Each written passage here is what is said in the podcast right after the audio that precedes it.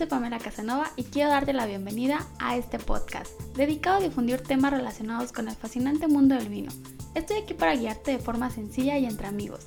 Atrévete a preguntar todas las dudas que tengas al respecto, aun cuando creas que son tontas, no lo son. Aquí estoy para guiarte y juntos disfrutar de todo lo que nos ofrece el fascinante mundo del vino. Comencemos.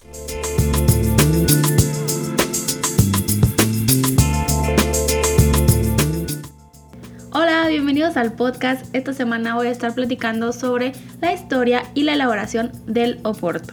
Esta bebida es originaria de Portugal y se remonta al siglo XVII, cuando los ingleses descubrieron el Oporto. Gran Bretaña estaba en guerra con Francia, lo cual obligó a la corona a decretar el embargo contra todos los productos provenientes de este país. Y fue así que fueron en búsqueda de vinos de mejor calidad y llegaron a la ciudad de Oporto. El gran secreto del Oporto radica en el agregado de varios litros de brandy por barrica durante la fermentación para poder conservar la mayor parte de azúcar natural. El interés que el Oporto despertó en Inglaterra hizo que muchas inversiones de este país se fueran a establecer a la zona que rodea la ciudad portuguesa Oporto, donde se dice que ahí se originó la viticultura de la región. A mediados del siglo XVIII, el vino de Oporto recibió un gran impulso por parte de la corona portuguesa, la cual creó la Real Campaña Vela, la más antigua bodega elaboradora del Oporto. E inmediatamente después, en los años de 1758 y 1761, delimitó la región de producción del vino de Oporto, dando el nacimiento a la denominación de origen más antigua del mundo. A partir de esta fecha se establecieron los métodos de elaboración que aún siguen vigentes. Los vinos pueden ser elaborados a partir de más de 12 variedades de uvas distintas, entre blancas y tintas. Fueron los ingleses quienes lograron popularizar al vino a nivel mundial, ya que en un principio muchos comerciantes ingleses se dedicaban a importar tejidos de su país y bacalao de Terranova. Cuando Inglaterra prohibió la importación de vinos franceses entre 1679 y 1685, después de la Guerra de Secesión de España, los vinos de Portugal adquirieron una fama creciente en este país, sobre todo aquellos que provenían de la región del río Douro.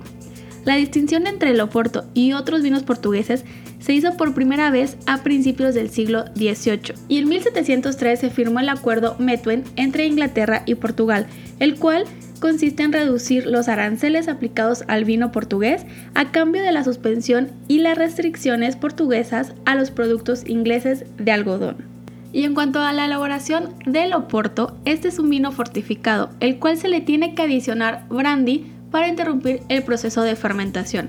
Y de esta forma, el azúcar que no llega a convertirse en alcohol se va a quedar presente en el vino. El agregado del brandy debe de ser de 77 grados y esto va a elevar considerablemente el porcentaje de alcohol. Después se tiene que añejar en toneles de roble que se le llaman pipas de una capacidad de 535 litros. Según su reposo de barricas se obtienen distintas calidades. Para su elaboración se pueden utilizar distintas variedades tintas o blancas. Para la elaboración del oporto se pueden utilizar distintas variedades. Entre las más populares se encuentra Toriga Nacional, Toriga Francesa, Tinta Barroca, Tinta Cao y Tinta Roris. Y también se pueden ocupar algunas variedades blancas para la elaboración de Oporto Blanco. Algunas de ellas es Coubello y Diosinho.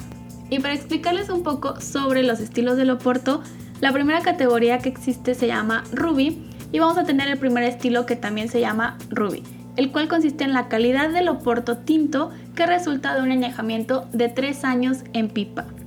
El siguiente estilo es Late Bottle Vintage, que es un oporto milesimado que se ha añejado en una pipa durante un periodo de 6 años aproximadamente.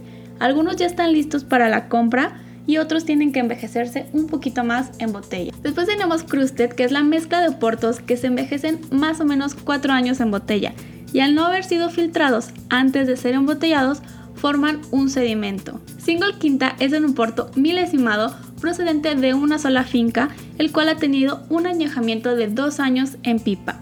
Y por último en la categoría de Ruby tenemos Vintage, que es un oporto milesimado de una cosecha excepcional y se declara un vintage solo dos años después de la vendimia, cuando el oporto ha mejorado y presenta todas sus cualidades necesarias para tener un añejamiento largo en botella. La siguiente categoría se llama Tawny y su primer estilo también se llama Tawny. Este es un oporto que debe haberse añejado en una pipa durante unos 5 años y que ha perdido su color totalmente rubí. El siguiente estilo son viejos tawnis que van de 10, 20, 30 y 40 años y esto se refiere simplemente a una mezcla de viejos tawnis y corresponden a la media edad de cada uno de estas mezclas.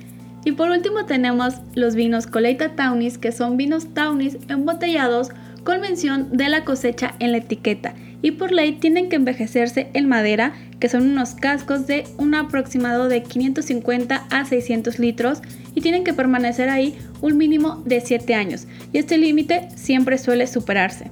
Han de ser consumidos en no más de un año a partir de la fecha en la cual se embotelló. Y la última categoría es Oporto Blanco, el cual es elaborado de una uva blanca y este llega a ser un poco seco si se llega a encabezar de forma tardía, pero generalmente el oporto blanco suele ser algo dulce. Y bueno, pues esto ha sido todo por el tema de la semana. Me gustaría leer sus dudas o comentarios y por supuesto de qué otros temas les gustaría que platiquemos.